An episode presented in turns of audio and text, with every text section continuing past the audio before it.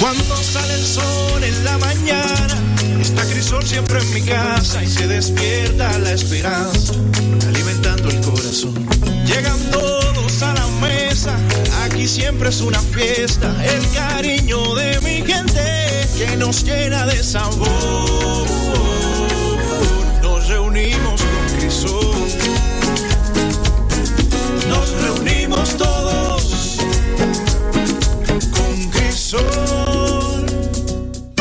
Estás oyendo Bao Radio, el programa de radio de bao.com.do y de la Fundación Bao para la Cultura. cine y variedades tan necesarios como respirar. Por esta, Tu Quisqueya 96.1 FM. un corito no tan sano. Bueno, pues vamos, vamos, vamos a evitar, a evitar una vaina. Sí, claro. Cuéntame, Mundo, entonces. Mundo Poi, eh, bueno, como ya dije, un- el hombre danza, el hombre danza. Y artista de la danza. Un artista de la danza. Sí, sí, sí. Dime, ¿cómo te danco? Bueno, con Dios mediante Danco tendremos el Danco 2021 eh, para invitado especial Alemania. Eh, eso confirmado. También tenemos otro grupo de eh, Rumanía confirmado. Eh, te estoy poniendo eso, eso así porque creo que vamos a tener algunos cuatro o cinco grupos de 17 o 14 que teníamos antes. Lo que tengo que ahora todavía estamos en pandemia, porque me, lo, me lo han dicho así mismo los patrocinadores, los que auspician Edanco y, y el presupuesto que manejaremos ahora para esta, eh, esta entrega, la número 16, eh, tenemos que hacer un poquito más chiquito y sí con muchas cosas dominicanas. Estamos enfocados a- un hacer- rescate, a un rescate. Sí, la- sí, sí. Ya, bueno, en, el- en este caso ahí entra Patricia, eh, que ella, como está a cargo de lo que son los espacios alternativos, hay muchos espacios ahí y nuevas posibilidades para, para presentarlo. Que eso tiene, antes lo hacíamos como fuera, eh, por ejemplo, Edan coge un 26, pero comenzábamos, un, un 28, pero comenzábamos un 26, teníamos espacio alternativo y Exacto. hacer cosas así, pero ahora lo vamos a meter dentro de lo que es la estructura del, de la programación exacto. per se. Sí. Y entonces, eh, ¿cuándo se planea? ¿Cuándo, qué fecha planean tener? en- Del 26 de septiembre al 10 de octubre, pero arrancamos con el, la apertura de Danco con la compañía nacional de danza contemporánea, la cual ahora estoy dirigiendo, y tenemos eh, Rosa Duarte, un trabajo de Rosa Duarte que ya hay los, los mismos integrantes de la compañía son los que son, los serán los, los coreógrafos, los, los que estarán trabajando para tener una Rosa Duarte digna de lo que se merece ese personaje. Ok. Patricia. Hola, ¿qué Hola, tal? ¿Qué tal? Siempre un placer tenerte por aquí. Muchas gracias. Mira, háblame de Rosa Duarte. Ay, de Dios todo, mío. De todo, lo que tienen, planificado. Pero no, pero espérense porque vamos por este muy chévere, Sí, sí. Sí, que- Lo que pasa es que como que está en pañales. eh, Sí, lo- eh. Rosa Duarte es la propuesta eh, de la compañía para la segunda temporada e incorporada en Edanco, sí, lo que hasta ahora lo que abre Edanco. Pero realmente estamos en mesa de trabajo con Rosa Duarte leyendo, investigando, eh, dándole las características, eh, perfilando, ¿me entiende? El- el- en el laboratorio, antes del proceso de creación. Sí, como es pero natural. estamos, exacto, pero estamos motivadas y motivados, Sí. es un reto. Es un Eh, reto. la es- idea es, yo abo- antes de que Daimé Ok. aborde, la idea es, eh, en, este, en este caso yo estoy haciendo la dirección artística, yo le hice la propuesta, en este caso son tres Rosa Duartes serían. Ajá. La tres, eh, ahí Daimé ya te puede decir los tres tipos de ella como persona. Tres o cuidado, O sí, cuatro, o sea, como poquito te digo, Patricia, más. todavía estamos haciendo trabajo de mesa y eso se está definiendo ahora. Lo que yo quería decir era que eh, Rosa Duarte, este espectáculo es una idea que tiene Mundo hace, ¿cuánto? Cuatro años más o menos. Sí, sí. Eh, desde la escuela no había planteado esa idea Patricia y a mí. Eh, y, y, o sea que nada, que viene desde hace cuatro años y afortunadamente ahora vamos a poder hacerlo. Y- propuesta esa idea por Eduardo Gotoró. Pero ¿cuáles son las Rosa Duarte? Eso me interesa. Eso, eso es una forma, una forma innovadora. Es que- Bueno, es sí, que- es abordar tres, Sí. es decir, la, la Rosa Duarte mártir, la Rosa Duarte que no, no fue madre, la Rosa Duarte hermana, es decir, ese laboratorio que Sí. Sí. que están haciendo, ¿cuáles de esas de esas tres características de esa gran mujer vamos a tomar como trabajo Sí. principal para esa trilogía de Rosa Duarte? La, la, la, la trinitaria, todo eso es, es todo Exacto. simbólico Sí. con ese Sí. personaje. La Rosa Duarte, es- la Rosa es Duarte un- mujer que, La- que, que es simbólica, que llega hasta hoy, que tiende su... Ese es un ¿verdad? punto de partida muy importante para la propuesta escénica. Sin embargo, ahora mismo no es- estamos completa, la estructura está completamente abierta porque pueden aparecer muchísimas Rosa Duarte. Es una, tiene una historia, una carga histórica Muy amplia, muy fuerte. Y sí está la Rosa Duarte revolucionaria, la mártir, la hermana, la que no fue madre.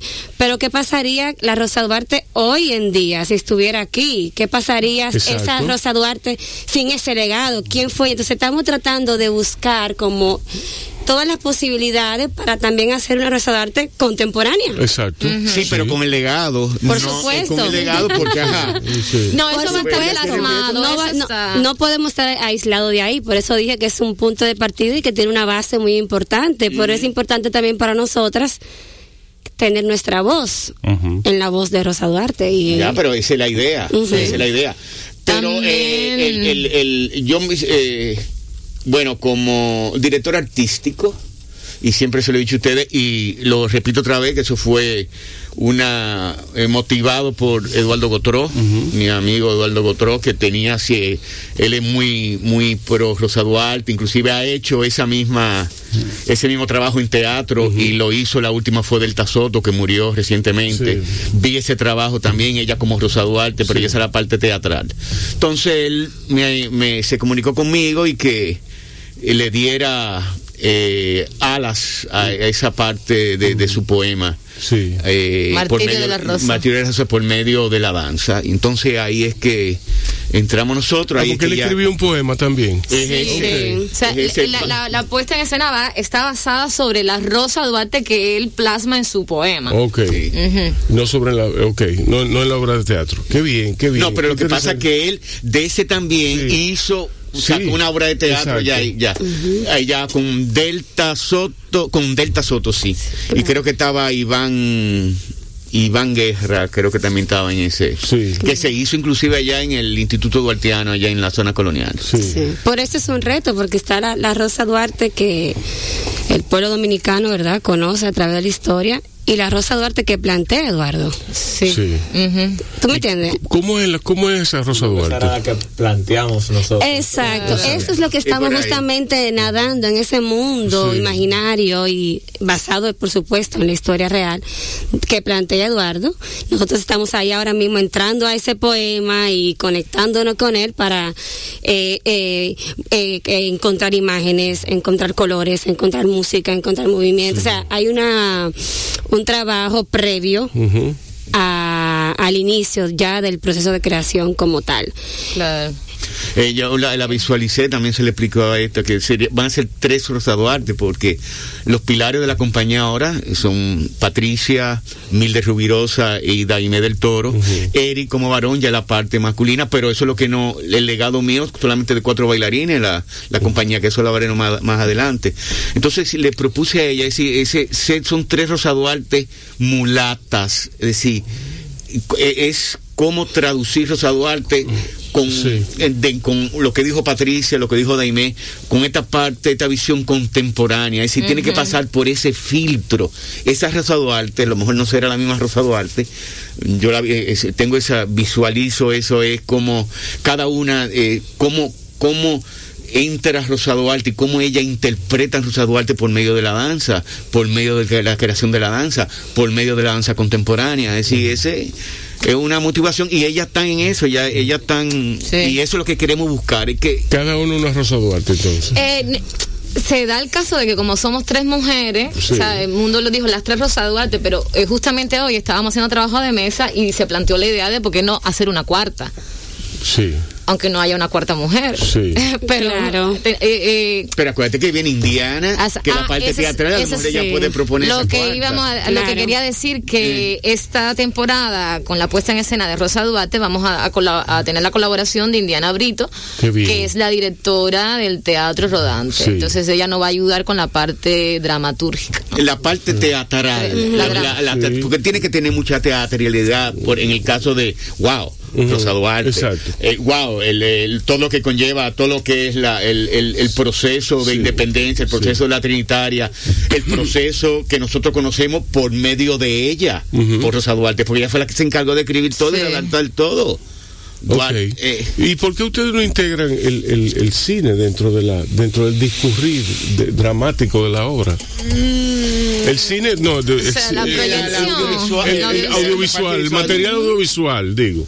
Claro. Porque ustedes no filman una parte, qué sé yo, digo, es una- es una Eh, Esa idea. puede ser una idea, hasta ahora no. hasta ahora no, ella, ella está- Estamos Claro. todavía con los papeles sobre la mesa, Sí. hablando y construyendo esos personajes. O sea, hasta ahora no se Es- nos había ocurrido, pero. Sí, no, estamos, y también es, es bueno que lo menciona porque estamos en ese momento donde todo ahora mismo entra, o sea, no hemos, no nos hemos casado con nada, ni seleccionado tal cual nada, y está muy interesante esa propuesta, pero por ejemplo, mira hoy, a partir de lo que dice Mundo y Dai Messi, tres Rosa Duarte, de repente aparece una cuarta cuando estamos hablando, cuando estamos comparando, no sé qué, y dice, ah, ok, Eric está aquí, que es el único varón ahora mismo de la obra, entonces vamos a relacionarlo con el quien fue el amor de Rosa Duarte, Tomás. Ujú. Y Que después puede funcionar, ¿qué puede? puede funcionar en los cuatro, en los cuatro. Eh, claro, pero mira también cómo funciona en nosotros. Ok, qué chulo. Lo más común es que Eric, por ser varón, sea Tomás. Pero de repente, pero ¿por qué de repente todos no somos Tomás? Ujú. O sea, ahí estamos todavía en ese proceso de búsqueda. De búsqueda. O la de búsqueda. representación del lado masculino Eh, de o Rosa la- Duarte, que a lo mejor, que a lo me- mejor yo que, que estaba ahí porque una mujer eh, luchadora, ¿no? Claro, ¿quién era Rosa Duarte en su ¿Tú crees habitación sin, sin el hermano? ¿Eh? No, no, no. yo- ¿Cómo fue? ¿Tú crees que le van a llegar a esa onda? Aquí. Eh, Sí. Bueno, si uno se pone a crear con Sí, esa onda de que sí, quien le llegue. Quien le- ajá. Ah, no, que te lo olvida- no hace nada. No No nada. hace nada. Pues ci- cierren, cierren el banco, cierren la compañía, Oye, ciérrenlo eh, todo. Siempre hay gente que le llega y el que no le llega se lleva algo que a lo Sí. mejor en tres o cuatro o cinco años le va a llegar. Que va a llegar, así Sí. mismo es. Y No, si y- se le va la guagua, se le fue, bueno, se quedó. sí. No, No, y- también y todo está en el, en el tratamiento que se le dé, tú sabes, a- eh, que, que debe ser siempre basado en, en, en la esencia de Rosa eso Duarte. es lo que voy a, eso es lo que, eh, iba a decir ahora. Eh, en el poema de, de Eduardo, pues eso está, porque en el poema es toda esa gran elocuencia que puede decir de un personaje, él, él lo, él, él poetizó lo- la- las particularidades de ella.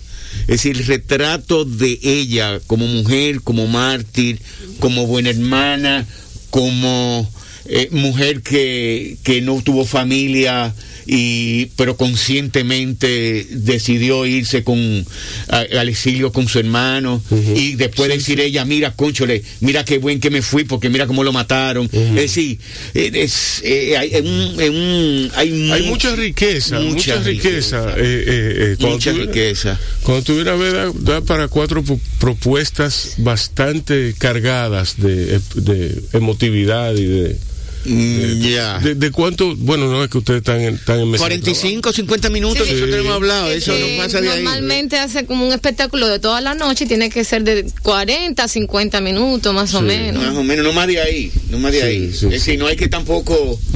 Eso es, es- yo- mira, es un reto para ella, ¿eh? Es un reto porque ella, ellas tienen, son muchachas jóvenes, ellas tienen, hay una particularidad de lo contemporáneo de que quieren abstraerse de todo lo que tenga que ser eh, didáctico y que sea muy eh, poemas y eso. Eh, eh, y un personaje como ese, Ujú. que tiene eh, eh, por algún lado, o que el pan- sí. panfleto, tiene que dar panfleto por todos lados, porque es- estamos hablando de que de la República, Exacto. estamos hablando de la hermana del, del, del, del prócer, estamos hablando de algo que yo he visto mucho trabajo de eso y, y panfleto. Sí. Entonces, ella han tenido como siempre yo le tiraba eso y tan eso, pero, pero ya entendieron ahora que es un reto. Es decir, vamos, Sí, vamos con a- hacer algo no panfletario. Oh, Eh, vamos, vamos poniendo la No, pila. es la clave. y sobre todo Tratando de cuidarnos a- mucho hacer algo no panfletario, car- eh, cargarlo de humanidad, de belleza, de, de- Exacto. de una interpretación justa de la figura histórica, de, una, de, de- de actualidad de la figura histórica. Exacto. ¿Entiendes? Es, es- es duro, es difícil. Oh. Es Y difícil. Una de las cosas también interesantes del poema es que, bueno, normalmente, tú sabes, cuando una eh, héroe de la patria, digamos, por de alguna manera así decirlo, Si tú, siempre tú se sabes lo que es un héroe de la Me consta. patria. Más que nosotros. nosotros lo hemos olvidado. que normalmente uno lo resalta y dice solo las cosas, luchó todas las Sí, cosas sí, positivas sí, y yeah. buenas que hizo. Sí. En nombre de la Santísima, Ajá, eh, sí. Pero este poema nos coloca a Rosa Duarte en una mujer que se sacrificó, que entregó su vida, una mujer desgarrada, una mujer que, que, que de alguna manera se estaba quejando y estaba reclamando a, a su patria, que, eh, que ella entregó todo. La familia. Entregó todo y no recibió nada. Exacto. E- e- Eso está muy plasmado en el, en el poema Martirio de la Rosa de Eduardo. Es así. Así es, uno le entrega todo y no recibe nada a cambio usualmente. Bueno. O por lo menos no en el momento, porque son planes, ejecuciones a futuro. Ajá, Ella no lo vio, pero. En lo mucho o en lo poco. Bueno, por suerte no lo vio. ¿Qué dirá ella ahora? Señores, vamos a oír, vamos a oír una musiquita de Charlie Parker y luego seguimos aquí con esta animada conversación con Patricia, con Eric, con Daime y con Mundo Poy. Eh, así que vamos, quédense ahí en Bao, que hay más de esta gente. Cuando sale el sol en la mañana, está Crisol siempre en mi casa y se despierta la esperanza, alimentando el corazón. Llegan todos a la mesa, aquí siempre es una fiesta, el cariño de mi gente que nos llena de sabor.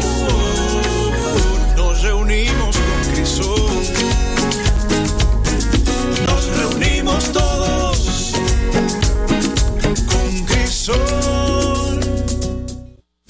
Estás oyendo Bao Radio. El programa de radio de bao.com.do Y de la Fundación Bao para la Cultura. Cine y variedades tan necesarios como respirar. Por esta, Tu Quisqueya 96.1 FM. un corito no tan sano. Ahora, eso es muy bueno. Ven acá, ¿y la Rosa Duarte trans entonces? ¿Eh?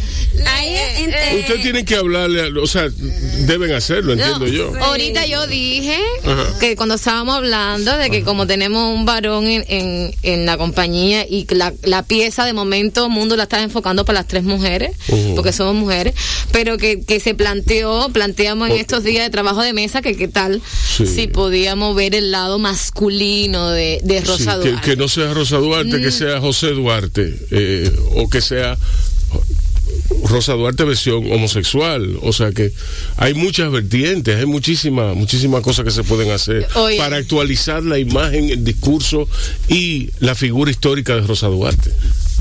Claro, sí. ¿Qué fue? Co- no, nada. eh, no, no vamos, no vamos. Rubén, Hay un mundo de posibilidades Sí. que puede suceder, no necesariamente homosexual, transgénero, eh, Sí, hombre, mujer. sí. Hay un sinnúmero de cosas que pueden ser realidad como no. Como ya le había dicho Patricia, Sí. estamos en un trabajo de mesa que, que puede arrojar muchas cosas, como puede quitar muchas también. Al final veremos qué sucede. Pero trataremos de hacer lo más fiel a nosotros y lo más fiel a Rosa. Sí. Así mismo. Ajá, lo- Exacto. sí, sí. Y no solamente el tema de la, de- del género, hay muchos temas para actualizar a, a Rosa Duarte, la tecnología, ¿por qué no? Exacto. Eh, el acceso a la información que se tenía en esa época, versión ahora, o sea, podemos, muchos temas de hoy en día que podrían sumarle a la figura de Rosa Duarte y trasladarla, ¿verdad? Como quien dice, al 2021. No Pero sé, ahora eh. mismo no estamos definiendo tal, tal, tal y tal porque estamos en... en Todavía el lunes nos reunimos con Indiana Brito, o sea que todavía seguimos. Bueno, Exacto. Ella puede, ella puede darle un giro, Sí, sí, a la- como sí. es la parte teatral. eh. A mí, Claro. a mí se me- yo estoy pensando desde que inicié la entrevista la entrevista, no, el conversatorio, la, la, la, La chercha. la, la- la- la tertulia, la checha, ¿verdad? El corito no tan sano. Eh, en una versión que hizo Danny Boyle, Danny Boyle es un director de cine, el que ha hecho, hizo Sunshine, hizo eh, Slumdog Millionaire, hizo Tumbas Ras de la Tierra, eh, ha hecho muchísimas películas. Y Danny Boyle hizo una versión de Frankenstein para teatro. Y en esa versión habían, habían, había una integraba video, integraba eh, y Mm. puesta en escena. eh, yo creo que está en YouTube. Está en YouTube eso. Ok. Y vale la pena verlo porque valdría como hacer el, hacer el, pala- el paralelo. ¿De qué año es? Te ayudaría a, a- a- a transgredir la frontera histórica. A decir, lo histórico está aquí y, lo- y- y la- y su, y su influencia en nosotros es, es esta. ¿Tú me entiendes? O sea Entiendo. que, bueno, ¿De qué año es esa producción? esa producción es de lo, no, de lo, del principio de lo- del, del 2000. 2000, ok. Ujú. Yo Por algo así. chequear, lo voy a- Ujú. Sí, busca Frankenstein, Danny Boyle. Eh, pero a mí se me ocurre que, que- que es interesante, que es importante que se haga, que se haga este trabajo. Y ustedes deben hacer, ustedes deben abordar figuras históricas así y hacer ese trabajo. sí, sí. Es Bueno, eh, eh, ya te han planteado, es el primer trabajo así formal eh, en la, la nueva dirección que ahora tiene la Compañía Nacional de, de Danza Contemporánea. Es decir, esa es nuestra primera salida.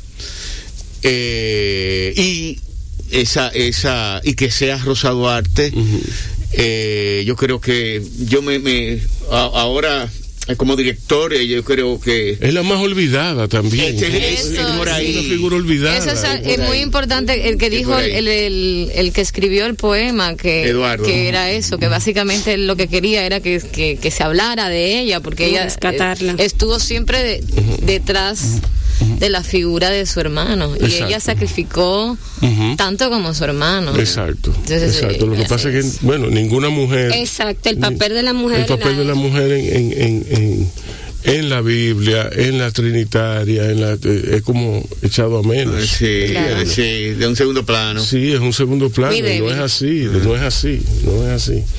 Miren, eh, ya pasando a otro plano, ustedes hicieron el, el homenaje a Eduardo Villanueva. Ah, sí, ¿eh? sí. Eso estuvo bellísimo. Sí, muy bien. Estuvo sí. bellísimo, emotivo, una cosa Sí. muy, muy hermosa. El- eh, muy merecido por, por Eduardo. Sí, muy merecido. Muy sí, merecido. sí, sí, el pionero de lo que es la danza ahora contemporánea, conceptualmente contemporánea, pero el pionero de la danza moderna, que ya ahora eh, ya es como nombre contemporáneo, aunque aunque se mantiene, hay diferencias, pero ese es el pionero, punto. De ahí es de lo que está pasando ahora, de lo que está pasando en la danza contemporánea, eh, tiene que ver mucho con lo que es la figura de Eduardo en sus inicios y en ese proyecto de lo que fue el taller de danza moderna. Ujú. Ok, ¿y ahora qué, qué están haciendo?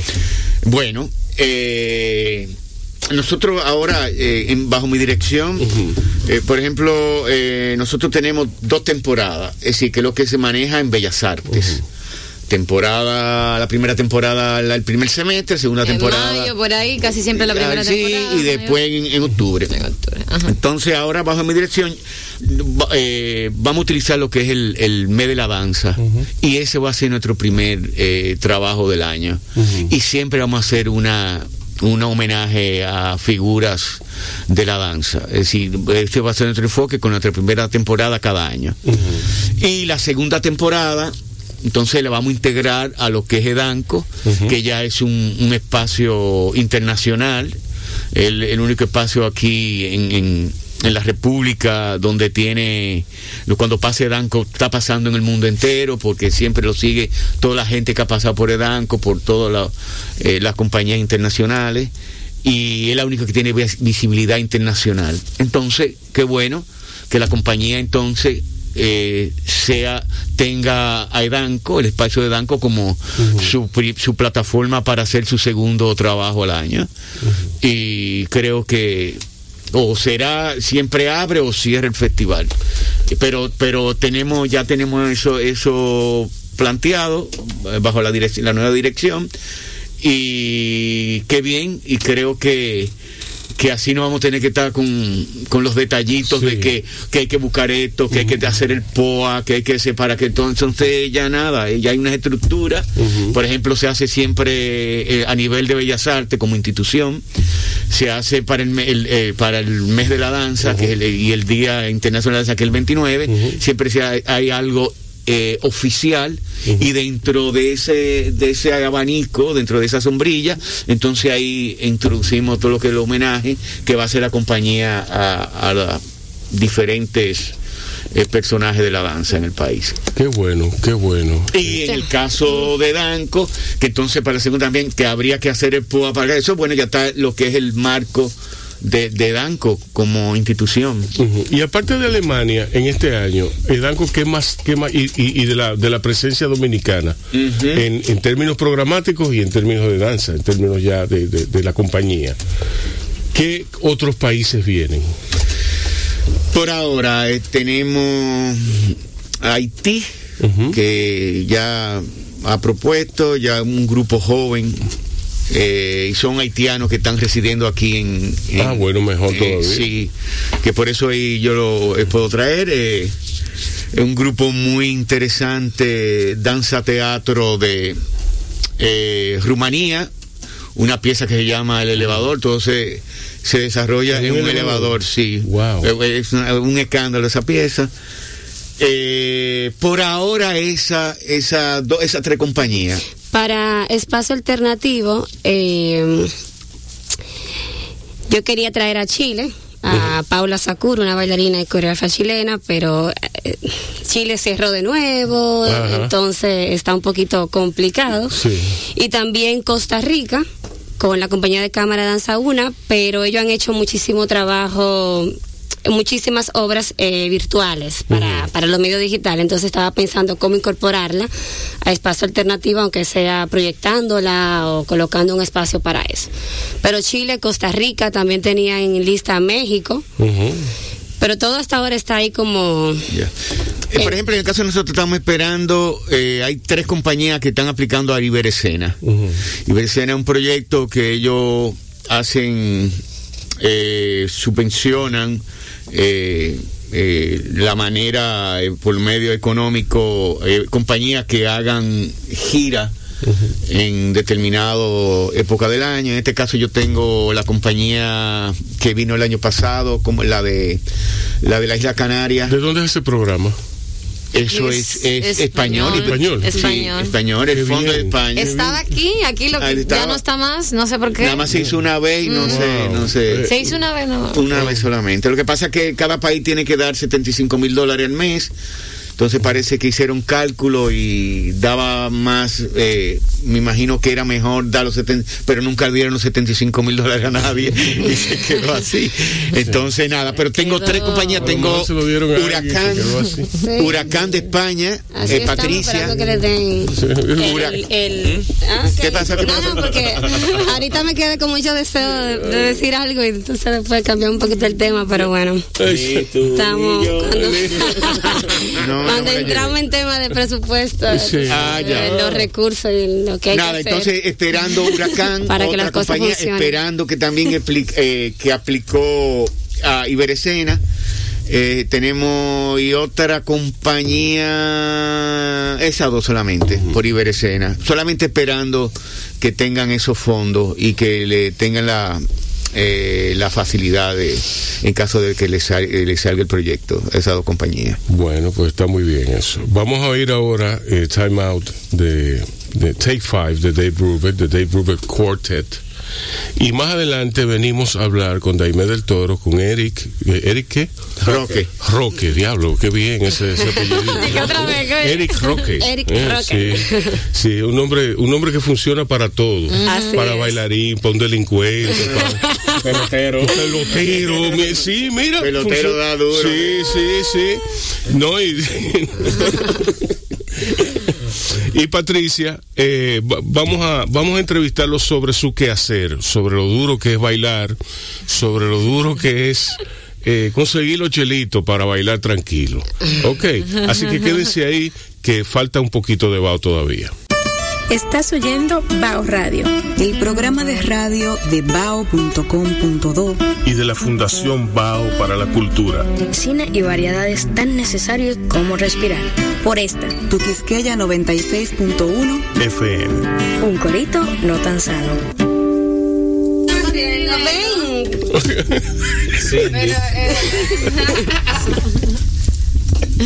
Ay, Dios mío.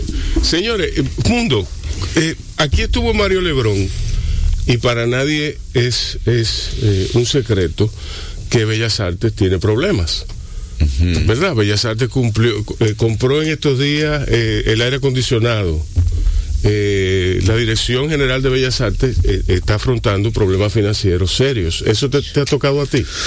O a todas las compañías, A todas las claro. compañías. Bueno, te, te comenté al inicio que solamente tenemos en planta cuatro bailarines. Es Sí. una compañía que mínimo tendremos que tener nueve bailarines, es decir que ya eso de entrada y todas las compañías, el ballet folclórico y el ballet, na- ¿Qué- y el ballet ballet clásico. nacional. y ¿Qué el se ve en el futuro? ¿Qué se ve en el futuro para subsanar esa situación? Bueno, el- cuando ahora el, el año el 2022, de entrada ya no eso no lo comunicaron, es decir que en el 2021 se va a trabajar con el presupuesto cortado por la ma- por lo de la Ajá, pandemia. sí. Entonces ya Es comienza que- a fluir todo el lo que nos 22. dijo- lo que nos dijo Mario, sí. Eso, eso esperamos. Exacto. Por ejemplo, con lo del aire acondicionado, Bellas Artes no tenía el aire acondicionado y Sí. ahora creo que va a entrar, o no sé si entrar una partida para resolver lo que es el aire acondicionado. Sí. Que eso, por eso la, la sala Máximo Avilés Blonda está ahora eh, que no está funcionando por lo del aire acondicionado. sí. Pero creo que ya eso antes, en, en cosa de meses ya vamos a tener eso funcionando. Bueno, esperemos entonces. Háblame de, háblame de ti, bella señora, bella señorita. Así. Venga, señor. ¿Cuándo, cuándo tú incursionas formalmente en el ballet y en la danza contemporánea? Eh, ¿Y por qué lo haces? Ok, bueno, Porque, yo. porque para mí es fácil, no, no, te, te explico. Para mí es fácil decir, Daime y Patricia han sido bailarinas toda la vida. No, ella no ha sido bailarina toda su vida. ¿Tú me entiendes? Porque ustedes tuvieron vida antes de que yo la conociera. Pero para mí, ustedes representan lo más puro del baile, porque ustedes, yo las conocí siendo bailarinas. Claro. ¿Tú me entiendes? O, o sea, tú tendrías que explicarme un poquito de quién tú eres y de por qué, por qué, para yo entender la razón. Sí. Ajá. Bueno, eh, lo primero es que yo vengo de una familia muy bailadora. Es Ajá. decir, que yo bailo desde mi que familia, tengo... mi familia, tú ves el frente de la artillería, esa era familia mía. No, de verdad, entonces era muy cotidiano, muy normal para mí bailar en las fiestas, en mi casa. Moverte. En, exacto, moverme en el barrio y en, en la escuela. Eh, pero formalmente empiezo a los 11 años eh, en la escuela de Soraya Gallardo, que es quien es mi maestra. Sí. Quien fue mi maestra formadora y mi madre de la danza. Entonces ahí empiezo a los 11 años con Soraya, con jazz y afro. Yo no entro a ballet clásico. Ah, ¿tú no- tú no pasaste por ballet no, clásico? ni entro a danza moderna ni contemporánea todavía. Yo empiezo con jazz y con afro. Entonces después... eh, como- Danza afro. Danza, exacto. Eh, que en la escuela de lo daba Soraya y también lo da la, la maestra Marilí, que es hermana de Soraya. Sí. Entonces ya después incursioné en la danza contemporánea, en la escuela de Soraya también con ella y en el grupo de danza moderna de la Universidad APEC, que existe todavía y que yo soy hoy en día maestra y coreógrafa de ese grupo. Qué bien. Entonces, eh, O sea, que tú picas, eso, hay una picada. O los bailarines tienen que el picar. pluriempleo, el pluriempleo, porque El si no nos lleva quien no trajo. O sea, vamos a cambiar la situación. Pero lo esto mismo los escritores, lo mismo escritores. ¿no? Pero, pero Patricia sigue porque Patricia se luego fue a Costa Rica. Eh, eh, Exacto, entonces ya después que eh, como que cierro ese ciclo eh, con la maestra Soraya y en APEC, eh, eh, a los 19 años me voy a estudiar danza contemporánea a la Universidad Nacional de Costa Rica. Y ahí hago eh, bachillerato en danza contemporánea y docencia en danza contemporánea. O sea que me formo como intérprete y como maestra. Ok, qué bien. Y ya luego regresé. En ese eh, transcurso voy a Cuba, hago talleres, festivales, fui a México.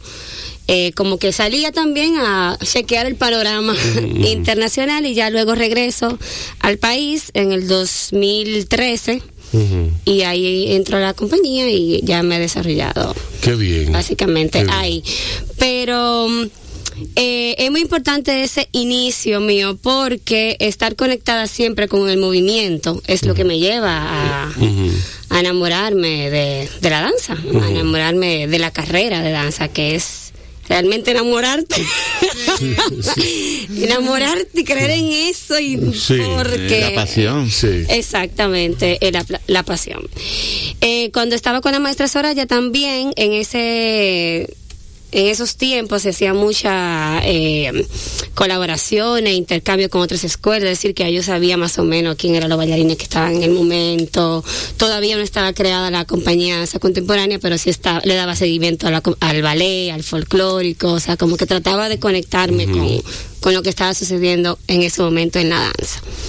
Pero nada, esa es mi historia y he participado en muchísimos eh, eh, talleres y festivales internacionales. Eh, ¿Qué más? Esa es Patricia la bailarina. Esa es Patricia la bailarina. Sí, Patricia la mujer. Oh. sí, porque Patricia, fíjate que no ha hablado de, de, de hombre, no hay, no hay hombre en su vida. Yo. Es que, es que no, es que, mira, es, complica de pasión, es complicado. No es que es complicado, es que ella es parte secundario, porque la, sí. en el caso de la bailarina son primeramente mujeres independientes, son no, no tienen esa... Pero oye, claro. no escuchaste lo que ella te dijo y seguro si me, me ibas a hacer la, misma, la pregunta a mí te iba a decir lo mismo. Yo empecé también en la sala de mi casa rodeada de mis tías, mi madre, sí. mi padre, o sea que eh, uno prácticamente siendo caribeño nacemos bailando, todo el mundo aquí estamos conectados con ese movimiento, con, con la danza, con el baile, o sea que... Sí. Claro. Aunque no fuéramos bailarinas, hoy en día eh, estaríamos en el parque ahí con Yura bailando. ¿Y tú, Exactamente. ¿De dónde tú eres? Yo. Coge el micrófono. Bueno. ¿Y qué fue? Dime tú. Urbano, urbano. Bueno, yo, Sí, yo, pero- yo mis inicios. Su mis- historia es muy linda. mis inicios bueno, fue de al- algo súper empírico. Yo empecé con amigos del colegio, con compañeros, bailábamos en un patio. Luego de eso fue que yo me enteré que la danza o cualquier tipo de género se estudiaba. Ya salido del colegio, le estoy hablando de la edad de 19 años prácticamente. ¿Y Ya- qué tú bailabas en esa época? yo en esa época y actualmente sigo siendo bailarín de hip, de hip hop Ujú. eh, paralelo a contemporáneo. Sí. Con-. Yo empecé ba- bailando hip hop en una escuela, se llamaba Núcleo Extremo. Eh, actualmente sigo ahí dando clases, Sí. ya en, otra posición por el tiempo y el desarrollo. Eh, luego hicimos un grupo que se llamaba La Republic, eh, que competíamos eh, y hacíamos competencia internacionalmente y locales. Luego, por coincidencia, digo yo, o, o quizás el destino, o lo que debió de ser, eh, una amiga me dijo que había una audición en la Compañía Nacional de Danza Contemporánea. Yo, como siempre he sido curioso del movimiento, del arte, de todo, yo le podría decir que no me considero bailarín de, sino yo soy un bailarín. Simplemente las posibilidades que me dé mi cuerpo de poder hacer arte con él, yo las voy a considerar y voy a tratar de cogerlas siempre y cuando sea lo que yo entienda que tenga que hacer en ese momento. Exacto. Exacto. Eh, yo soy como muy, muy, muy fiel a lo que yo siento, muy fiel a, al, a- vamos a decir, al mismo arte, que no tiene ningún tipo de, de parámetro. Y eso fue lo que me enamoró de la compañía y de la danza contemporánea, desde mi punto de vista, que vengo desde otra perspectiva del arte y de la danza Otro lenguaje. de otro lenguaje, incluso eh, para los bailarines urbanos, quizás, eh, lo digo, de- eh, estoy hablando como de mi, vuelvo y le digo, de mi per- perspectiva. Eh, la danza contemporánea era algo extraño, era algo que no era danza, era mueca, eran un, un sinnúmero de cosas que quizás yo podría, adjetivos que yo podría decir que no termino. Sí. Pero cuando entramos a ese mundo y entiendes que es una nueva manera de hablar, es un nuevo discurso ahí, y las posibilidades son infinitas, Sí. ya eso me hizo enamorarme de, de eso. Y al igual que del, del mismo arte, que era cuando yo empecé, yo vengo de Villa Duarte, que es un, un barrio de la zona oriental. Sí. Eh, ser artista no es lo primero que te viene a la cabeza y no es lo primero que recibe apoyo, ni son muchas las personas que quizás salgan de ahí con, con una profesión como tal. Sobre todo en la parte masculina. El- ¿eh? y en la parte masculina, cuan- cuando, yo empecé a bailar, bailar era para pájaro. Eh, Sí. ¿Tú me entiendes? Y, y- y no habían las oportunidades que hay ahora. Y tú, tú tenías que ser eh, ingeniero, eran las profesiones más comunes o, o lo que sea, sin saber que quizás yo dentro del arte en X momento podría hacer lo que yo quisiera dependiendo de lo que de, de- de lo que yo tuviera en el momento. Yo quiero decir algo. Sí, sí. Que hay lo que es muy bueno y muy chulo que me pasó en mi infancia con la danza y casi nunca lo menciono. Señores, yo me tiré todas las competencias de Robertico. El 9 por 9 Roberto, todas las competencias de baile. Yo estaba en un grupo de mi comunidad y hacíamos una coreografía y nos presentábamos. Yeah. Sábado chiquito, la aldea mágica, yo estaba metida en todo eso. Y también porque en el- la escuela que yo estaba en ese momento, Yo te les- imagino con la misma cara, el mismo cuerpecito, pero más chiquita, chiquitica. Así Sí. mismo. En, la- en el colegio Y el mismo, el estaba, mismo habladito, todo. eh, una escuela idéntica. de aquel mismo lado espíritu. también. Sí, el mismo espíritu, sí. Una escuela que queda en la carretera de Mandinga, de aquel lado, la Sí. Escuela Divina Providencia, Sí. tenía un grupo artístico y un profesor de danza. Señores, ya yo, cuando entré al grupo de danza, yo no tenía recreo como mis demás compañeros, pero yo tenía ensayo. ¿Tú sabes? ¿Por qué te hago este comentario? Si eso funciona en la formación integral de los jóvenes, de los dominicanos, si el arte funciona desde las escuelas y luego en tu desarrollo de vida personal y artístico y da frutos y hoy en día yo soy una mujer artista, bailarina que cree en esto y que está Que trabajando vive por la danza eso. de la República Dominicana y que vino de ese proceso, ¿por qué no darle más apoyo? a nivel educativo y a nivel de recursos. ¿Tú me estás entendiendo? Yo voy más lejos. ¿Por qué no hacer de eso un medio para sacar a los muchachos de... de- es que Pero, está comprobado por años y años y años que, la- y que las, que las artes ayudan a, sa- a salir de- del... Bien, del yo pude Oye, estar- perdona, Sí. ahora mismo teníamos a- a- e- esos programas han existido, lo que pasa que de alguna manera, no sé Se si por magia lo quitan. O hablando del programa de, de Ángeles de la Cultura. Que, te- que estaba con el con la primera dama del gobierno pasado. Entró este gobierno y lo primero que hizo fue se fue del aire. Teníamos Ahora mismo no, no, no te sé decir, pero teníamos muchos, muchísimos niños de barrio. Por ejemplo, yo estuve un tiempo yendo a la barquita y después al dique. Niños que asistían todos los sábados a coger clases de danza, de, de teatro, de eh, pintura. Y eso Pero todavía. desapareció. Pero todavía más todavía. Solamente la- el país cuenta con una sola escuela nacional de danza, en la cual, bueno, Daime y yo trabajamos. Es decir, ya tiene que 20, 22, 23 años la escuela nacional de danza y solamente hay una donde, por ejemplo, pudiera haber otra en, de- de- en la zona oriental, otra en la zona norte, en el interior, por ejemplo, Santiago y eso, pero, pero no hemos Pero es, quedado es ahí. porque es- hay que dirigir los recursos para las artes. Están, por eso digo dirigir, Ajá, están y sí. sobran, y sobran. ¿Me entiendes? Y hay Entonces, voluntad, falta voluntad. Porque, por ejemplo, hay una escuela de bellas artes en, en la zona oriental, hay una escuela Sí, en pero no una Santiago y escuela hay, nación, no una escuela Entre- son como tre- la son nacional. 34, 34 dependencias que tiene.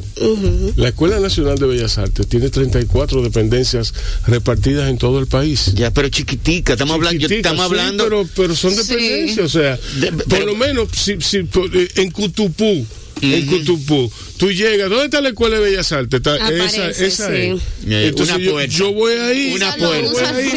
hay- en una habitación Una y hay una señora en un escritorio y me dice, ¿cuáles son las clases que hay aquí? Aquí hay clases de danza los lunes, clases de teatro los martes, clases de teatro los miércoles, clases de, te- de pintura los miércoles. ¿Tú me entiendes? claro, no se dio Y la clase de danza el lunes empieza, porque no había pero luz, aquí no hay, no, ni no. agua, pero... no, no, no, no, no. ¿Me entiendes? Y hay, y hay el material humano para poder. Y no es un clase. Problema de este gobierno. no es un problema de este exacto. gobierno. Yo, es cultural, ah, es es la cultura del dominicano. Es cultural y vinculado a las leyes y políticas culturales. Exacto, Que no exacto. están fortalecidas y que no están basadas en que justamente necesitamos resultados artísticos en en el sistema, en el sistema educativo y en el sistema cultural. Todavía no Eh, hay ese Es compromiso. que, es que, por ejemplo, yo que soy maestra de la Escuela Nacional de Danza, todavía los niños que, que asisten a, a la escuela, los padres lo llevan para hacer una actividad extracurricular. No consideran esto como una carrera. Entonces ya eh, le, le quitan eh, eh, Es valor.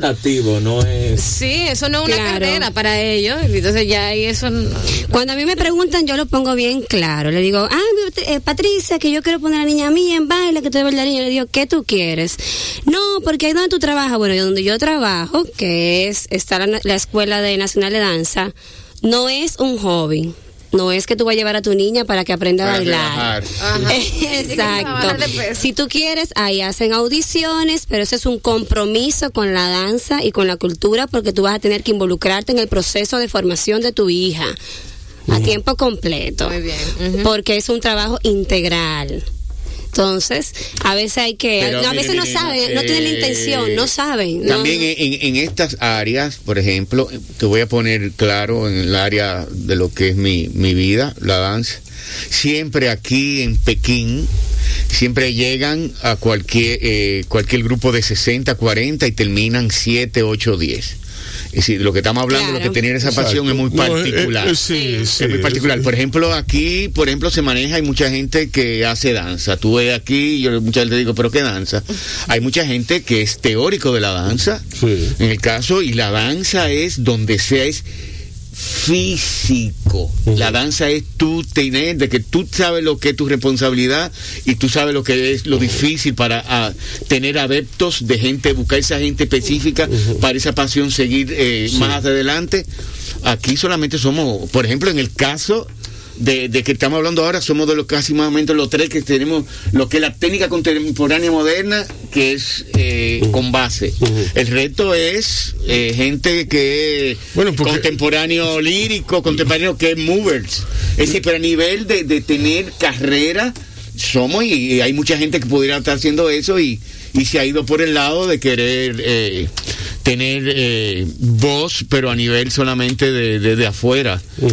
Y haciendo asociaciones. La pasión, haciendo- la pasión es lo que indica hasta qué punto tú, tú, tú estás decidido a llegar, ¿tú me entiendes? O que en sea, realidad, eh, todo el que sea artista, todo el artista tiene que dar, como dicen, la milla extra. Exacto. Que es algo que dice el artista, que el arte de vivir le cuesta tanto. exacto. Claro, pero la, ok, el tema de la pasión y de quiénes se quedan y quiénes se van está muy bien. Ahora bien, vinculado al tema que estábamos hablando, eh, aunque la, escue- la Escuela Nacional de Danza debe tener esa plataforma como se debe, y no importa si se gradúan 10, porque esos 20 que no se graduaron, la danza hizo su trabajo. Claro. Exacto. ¿Tú me entiendes? Exacto. Y lo, y lo lleva reflejado No, en la, su la cuerpo. danza, la danza hizo un tra- hace un trabajo de todas maneras. Claro. O sea, el teatro. Lo que pasa es que hay que darle las condiciones para que, se- para que el trabajo llegue más. Claro, porque es, ¿qué es lo que va a garantizar a la sociedad dominicana? Una persona con disciplina, con criterio, con Criterio. intelectualidad, con deseo de desarrollarse, que va a estar alejado de los problemas, de la delincuencia, etcétera, etcétera. Entonces, cuando el Estado empieza a ver eso de esa manera, que yo creo que lo ve, pasa que se hacen como lo loco. ¿Tú me entiendes? Sí, sí, sí, debería invertir en eso, en eso, que sabe que da resultado. Sí, hombre. Bueno, eh, vamos a oír ahora un poco de música eh, y luego vo- volvemos con más eh, de, de la pasión de estas personas que están aquí conmigo. eh, de Patricia, liderados por Patricia. Patricia siempre tiene mucha pasión. Ella. a mí me encanta. me- ella, Eh, un ella-. Sí, ella, es- ella es una. Ella, ella- yo me acuerdo cuando vino, cuando, cuando la cobertura que le dimos a Danco aquella vez. Ella vino esos tres días y fue era una vaina como que ella se metía aquí y, y, y le, y ponía a todo el mundo rápido Sí. ¿tú me entiendes? Ella se iba y estaba y, y se iba- y se iba- y nos dejaba así como diablo pero ¿qué fue? ¿qué fue lo que pasó? ¿tú me entiendes? entonces estamos aquí con Daimé del Toro con Patricia con, con Eric Roque Patricia A mí se me olvidó tu apellido. Ortega. Ortega. Y gocé. Que no le dije el polanco que yo tenía. Sí. Patricia Ortega. Y con el mundo Poi, eh, estamos hablando de danza, de lo, de lo chévere que es, no, no de lo chévere que es, está- ella- estamos hablando de las cosas, las cosas peculiares que se dan en, en el patio Sí. con la danza. Pero ahora vamos a hablar, eh, a la vuelta, vamos a hablar de la recompensa que hay en cuando uno ve un niño bailar, cuando un- uno ve las, esa respuesta que le da la población eh, a uno con, con, con, con su arte. Eh, vamos a la vuelta a hablar de eso y de otras cosas más con, con estas personas. Ok, vamos a, vamos, seguimos con Bao y vamos a oír Buenavista Social Club con Coldplay. Cuando sale el sol en la mañana, está Crisol siempre en mi casa y se despierta la esperanza, alimentando el corazón. Llegan todos a la mesa, aquí siempre es una fiesta, el cariño de mi gente que nos llena de sabor. Nos reunimos con Crisol, nos reunimos todos con Crisol. Estás oyendo Bao Radio. El programa de radio de bao.com.do Y de la Fundación Bao para la Cultura. Cine y variedades tan necesarios como respirar. Por esta, Tu Quisqueya 96.1 FM. un corito no tan sano. No, no, no. La Estamos hablando de. Fuera de, fuera de. eh, de- del área de nosotros. Porque hay más urbanos. Porque si te vamos en urbano, tuviera Eric, tuviera. Eh, ¿Cómo es el de? Jonathan. Jonathan. Pero del área de nosotros, fíjense, señores, quién. Nosotros. Búscame otra gente más. Mira, eh, Da- Daime, dime, cuando tú dabas clases, dabas clases, tú dabas, das clases o dabas clases? Doy clases. ¿Das clases dónde? La Escuela Nacional de Danza, Ajá, en danza, ajá. hace, eh, a ver, desde el 2005. Yo llegué a este país en 2004, desde el 2005 trabajo. Ahí. salió el cubano ahí. Ah, Ella le 2005, sale- ella le chica. sale- cuando, ella, cuando ella se pone bonita, ella le sale el cubano. Sí, sí, sí. sí. Ella también entrena Se, se les revo- compañía. se les revoltea el bonito. Eh, Ella entrena, ella es la primera entrenadora de la compañía. ¿Y qué es un entrenador? ¿Cómo así? Bueno, el de la que la que Mantiene en forma, forma la compañía. ¿Quién da el entrenamiento? a nivel La clase, físico. O sea, lo ese ejercicio. Nosotros todos los días, todos los días que trabajamos, lo primero que hacemos es tomar una clase de una hora, Hora y y media. Puede ser de danza contemporánea, de ballet o improvisación. Condicionamiento. O, condi- o- Ajá. o condicionamiento, Improvisación. improvisación. Ok. Sí. ¿Cómo es el día de ustedes? ¿Cómo, cómo es un día de ustedes? Eh, Bello. Hermoso. La compañía- Esperando que amanezca, porque mi trabajo. Ya, es así. Mira, a ver, eh, nosotros entramos, la clase comienza a las nueve y media, se supone que ya como a las nueve, nueve y cuarto comenzamos a llegar los bailarines, nueve y media arranca la clase, una hora y media. Después de eso tenemos un receso de 30 minutos donde bebemos café, tomamos agua, vamos al baño, la, la, la. Y después arranca la, eh, a las 11, ¿verdad? A las once y media. A las once y media hasta las dos de la tarde, ensayo de lo que de lo que estemos trabajando en ese momento. Por ejemplo, el día de hoy hicimos trabajo de mesa de, de Rosa Duarte que estábamos hablando ahorita y ya la semana que viene o la de arriba ya se programará ensayos ya eh, físicos. Sí. ¿Y, es el ¿Y día. cómo transcurre el resto del día? Ah, después. Ah, eh, bueno. bueno, que la en mi escuela. caso- En mi, caso, yo me quedo ahí mismo porque tengo clase en la tarde y ellos también no ahí, pero tienen que salir a dar Sí. clase a, a Ah, otro lado. Exacto.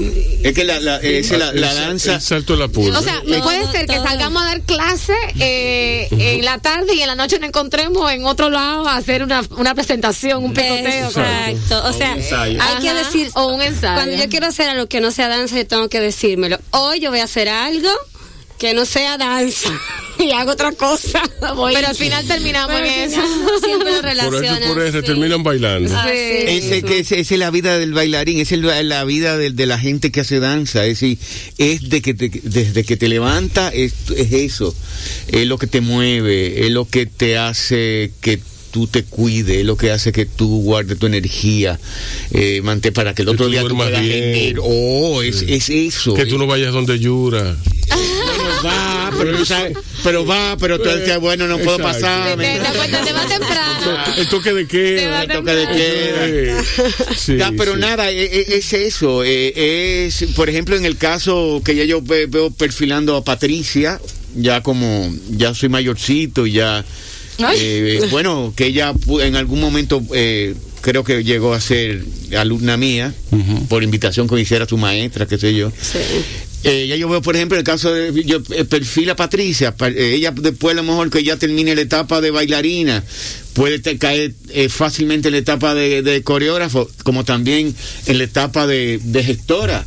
Ella está en esas etapas Etapa. ahora. Bueno, pero que te digo, eh, en, en- en- por ejemplo, Má- más, más, más lleno, ella, Claro. eh, te estoy diciendo por eso, porque tienes La iniciativa. gestión a mí me gusta sí, mucho, sí, me, me, me- Que me gusta mucho la ya. gestión, la verdad. a mí. Y en, en Costa Rica me acerco a la gestión por necesidad, porque Ya. quería trabajar con mi maestro que, y mis dos productores de la, de la universidad para conseguir no sé qué y mantenerme, bla, bla, bla. Pero también... eh, Y bla, bla, bla. Sí, bla, bla, bla, y no sé qué. O sea, Es muy, es muy dominicano. No. No, te ex- Ella lo que- está eh, no quise- pan. no, no, no, no quise decirlo claramente. Bueno, en Costa. Rica me acerco a la gestión porque eh, era asistente de la productora del grupo de danza porque me pagaban y así yo podía pagar mi cuarto donde vivía. Sí.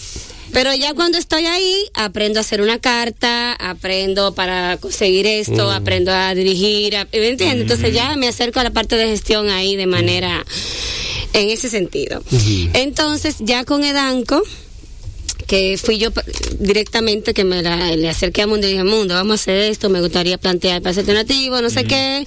Entonces ahí me gusta mover gente, llamar gente, coordinar, subir, bajar, vamos a hacer esto, vamos, eso me gusta. Sí. Y me ha gustado tanto. Eh, también de manera independiente hice un proyecto, he hecho varios proyectos, sí, con mis amigos, mis colegas. El último que hice se llamó, se llamó La Casa Danza Breve, que fue un proyecto ex- experimental que hice en una casa de la zona colonial. eh, y ahora estoy haciendo una maestría que se llama Diseño de Espacios y Experiencias Culturales, que es justamente para yo terminar de amarrar, exacto, eh, gestión, diseño, Bueno. mercadeo, etcétera. Esas son Ahorita, ahorita tú estabas, y ahorita dijiste que íbamos a hablar de los beneficios de este, Sí. de este trabajo y eso es uno de los beneficios. Yo como extranjera mirando el, eh, eh, los bailarines dominicanos, eh, ¿Tú eres extranjera todavía? Tú eres dominicana, No, porque yo me he fijado que el cubano, el- al cubano yo quiero pasa... que me den la nacionalidad. en No, dos pero- meses tengo que hacer la residencia. pero, Llevo eh, 17 años en este país. Exacto. Todavía no tengo la No, nacionalidad. pero yo me he fijado que el cubano eh, que viene aquí al país se enamora por la similitud que hay. Tú entiendes, Pues estamos al lado. Eh, y entonces es muy fácil que un cubano diga que es dominicano. Muy fácil, increíble. Yo conozco Bueno. Camilo Venegas Llero, eh, eh, eh, eh, el hacer, eh, el hacer, eh, ¿cómo, que se llama? El artista plástico. El, el de nota clave, hombre, Quiñones, Quiñones. el hacer Quiñones, Alfonso Quiñones y Fernández Pequeño, el escritor, Sí. que ellos dicen que son dominicanos, que son Sí. dominicanos porque... Yo acabo porque- de llegar de un festival en Portugal, éramos Sí. dos cubanas Sí. y éramos la delegación dominicana. Exacto. Dominicana, Sí, que estamos- Aparte que los dominicanos tenemos talento en eso, de hacernos de... de-. No, pero No, pero fue- yo te puse, te- me Sí. puse en ese lugar porque lo que quería hablar era sobre, por ejemplo, con- donde, donde yo vengo, y nosotros tenemos escuela de todas las especialidades de danza. Si tú vas a hacer eh, variedades, que aquí se, se llama Cocoró, hay una escuela. O espectáculos. Ah, o espectáculos. de sí. variedades se llama Cocoro aquí. Aquí no, pero es, es, es, eh, Es, es- la danza, Comercial. Ah, el espectáculo popularmente. entre Popular, ajá, es danza de espectáculo. no es... Ah... es una expresión muy dominicana. Es sí, es muy dominicana. pero callejero. pero ok no no está bien. Yo como yo no yo no sé o sea yo me, ad- me admito un ignorante en el- yo soy un fanático nada más. ¿Entiendes? Entonces, Lo que quería decir era que hay una escuela de- para cada especialidad. La exacto. escuela de variedad y espectáculo, entre paréntesis coro, la escuela de danza contemporánea y folclore, la escuela de ballet clásico, la escuela de, de circo. Entonces, tú vas a esa escuela, por ejemplo, yo fui a la escuela de danza contemporánea y folclore. Entonces, mi enfoque estuvo hacia esas dos en especialidades. folclore, en folclore se dan eh, eh, danzas espirituales. Lo- la- la- o sea, Danzas rituales. Danza ritual. Sí, claro. Ok. Sí. Sí, no, está bien. Aquí tenemos Danzas rituales, danzas de también. Sí, sí. regocijo, ajá, y Sí. danzas festivas, o sea, tienen sus Sí, divisiones sí, la parte de- Sí. Yo creo que se me olvidó lo que estaba diciendo. No, nada, nada. Ah, ok, que uno se enfoca en esa, en esa, digamos, en esa sola especialidad. Entonces, aquí, el bailarín dominicano, como se dice vulgarmente, se la tiene que buscar y hace de todo. Y es Sí. lo que te quería decir, que era, es un beneficio que da la danza. Claro. Lo que estaba hablando Patricia, que ella baila, pero tiene Sí. que, pero, pero es coreógrafa, pero es maestra, pero es gestora, Sí. es vestuarista, maquillista, No, o sea, además, de todo. eh, Sí. se necesita. Cuando tú estudias danza también, eh, eventualmente no te dedicas a ser bailarín como tal, intérprete, pero también necesitamos gestores, críticos, historiadores, o sea, hay muchas vertientes que puede tener eh, la danza. En mi caso sí me gusta mucho la, la, la gestión, porque también yo creo que tiene que ver mucho con el servicio de ayuda y de crear y de Y la creatividad, sí, eso. Exacto, y eso me- Eh, pero más que todo es mantener el, el, el, el área vigente, mantener los Sí. espacios, mantener viva. eh, Claro. la danza, es eso. Cuando Claro. uno tiene, cuando uno le toca, le, eh, tiene ese, ese toque, es, Sí. no, no puede hacer otra cosa. En la Universidad de También, de alguna manera u otra lo hago, porque allá se hacemos un festival cada dos años, la maestra Soraya y yo, que ella fue la creadora y es completamente toda una gestión que hay que hacer para poderlo realizar. Yo me refería en particular a, a una extensión, a una, a una visión más sentimental de la gestión, de la gestión cultural. Yo soy escritor y lo que yo hago es, es eso, escribir de una forma o de otra. Eh, me gusta pensar que lo que hago aquí es escribir también, porque yo me alimento y me retroalimento y veo mis amigos y todo eso. Bueno, eh, lo digo porque a mí me invitaron a participar de unos talleres de escritura creativa en los pueblos.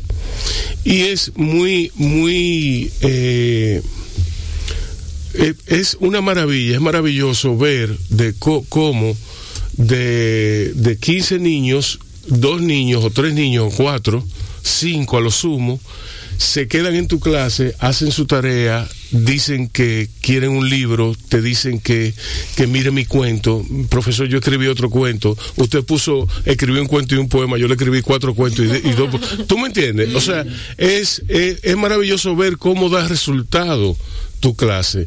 Y cómo, por ejemplo, yo iba un año y fui el otro, el siguiente, y vi, vi a niñas que estaban allí que me dijeron, profe, qué bueno que usted vino, usted va a dar curso otra vez, yo lo quiero tomar.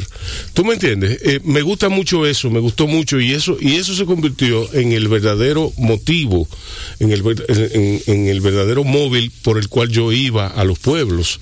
¿Tú me entiendes? Entonces yo quería que, que, que, que me dijeran que, que sobre todo Daimé, que da clases a niños, eh, que, que, que si ella no ha tenido momentos así.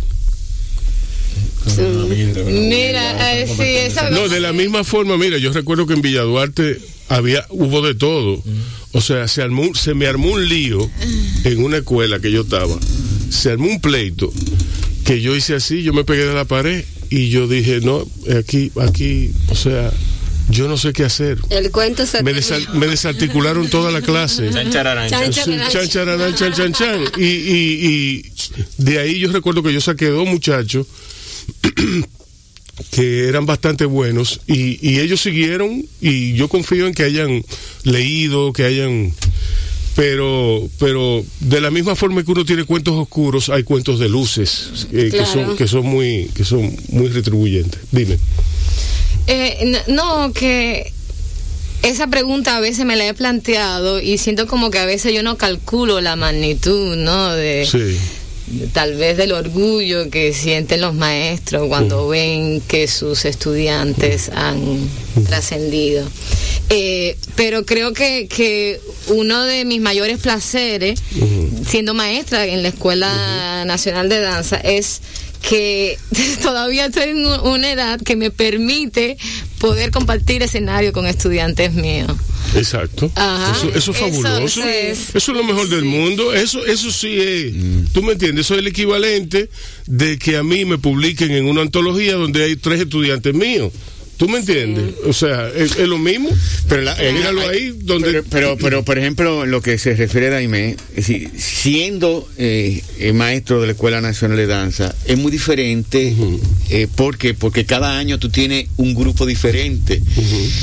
Y entonces eso crea eh, también el desapego del ya como ella dice que ella no a veces no siente cómo cómo o tiene el tiempo de cómo sentirse es por eso es que es que pasa un año y pasa otro y, y ya el resultado se hace uno.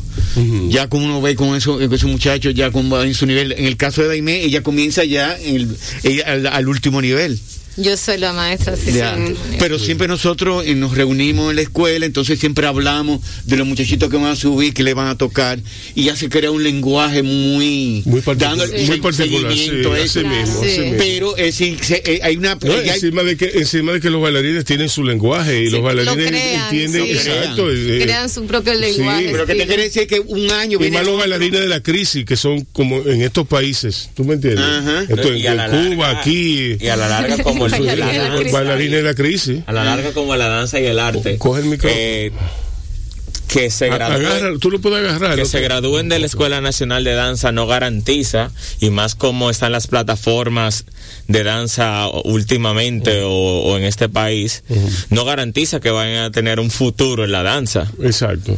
Y poder ver a un, a un bailarín que sobrevivió esa etapa o que pudo, pudo pasar esa etapa y que comparte escenario contigo y que sigue ejerciendo el oficio, que es uno de los logros más grandes, no solo estudiarlo, sino poder, poder vivir, poder mantenerte haciendo eso. Yo creo que también para Deme eso fue es lo, más, lo más especial. Sí. Claro.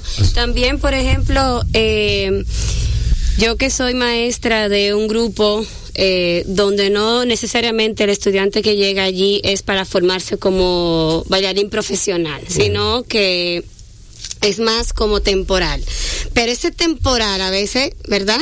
Trasciende Porque encuentran allí muchas soluciones a muchos aspectos de su Sí, vida y se quedan o lo desarrollan. Sí. Aprende. O, La danza, exacto. la danza como terapia. Exacto. Y también hay algo que también. también yo he notado, por ejemplo, en ese pongo ese mismo ejemplo que es el grupo de danza de una PEC. Eh, tal vez no siguió para ser bailarín, pero es, es exitoso en otro aspecto. Luego tú lo ves en otras en otros puestos y en otros espacios que tú dices, wow, y te dice maestra, gracias, porque fue una herramienta muy vital Claro. para, para lograr, ¿verdad? Y llegar a, a- a esos espacios. Yo también he dado clase por iniciativa ¿verdad? propia. Eh, me levanté un día, yo quería Capotillo y, y conseguí una, una fundación que trabaja con niños, no sé qué, y fui para allá. Y que tiene que ver también con gestión eh, cultural. Y fue muy interesante, señores, ver tantos, tantos, tantos niños y adolescentes con talento, con talento para el baile, para el canto, para moverse. Ay, es que este para- talento. Óyeme. Me acuerdo quién dijo hace poco que Es en todos el los niños barrio son que está talento. Sí, es una cosa que dice, pero, pero, En pero, pero, yo lo está- quiero a todo, yo lo quiero a todo ahora mismo y moverlo para allá y, que sean artistas. Es increíble, Sí. es muy, muy fuerte. En el barrio que está la fuerza vital de, de, de las artes en esta nación. Está la literatura, está la poesía, pero también está la danza, está el canto, está la música y hay otras manifestaciones también que están que están ahí alrededor.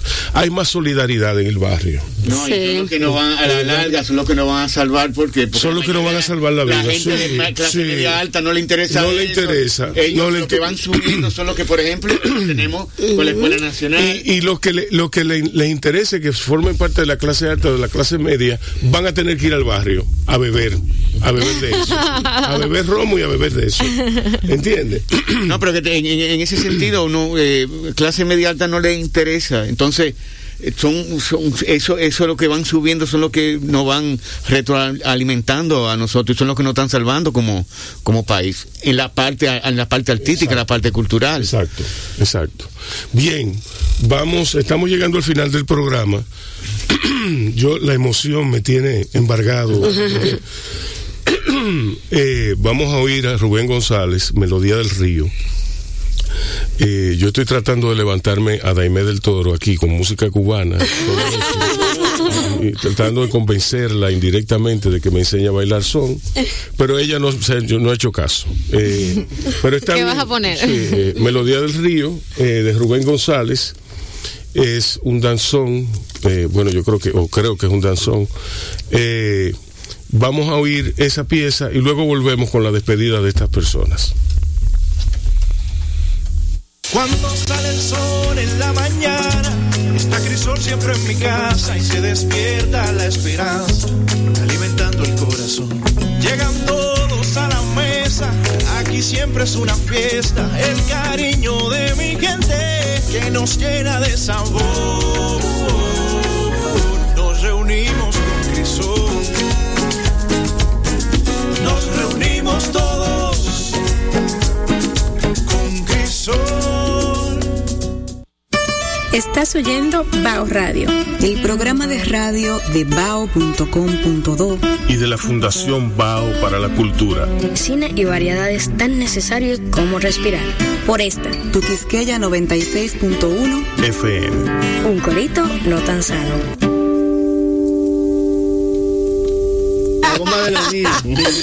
Eso es. Ese es Mundo Poi con su tropa de bailarines.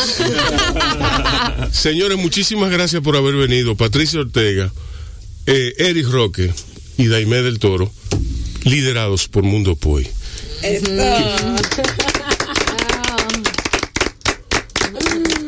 Qué bien, qué bien, qué bueno. Eh, nada, muchísimas gracias, men, por, por haber estado aquí. Consideren a Bao Radio un amigo de Danco y de todo lo que ustedes hagan. Gracias. Ah, a cualquier cosa nueva, ahí estaremos, sí, sí, ven, sí, sí. Ok. Bien, entonces eh, ustedes, amigos oyentes, cuídense y cuiden a otros.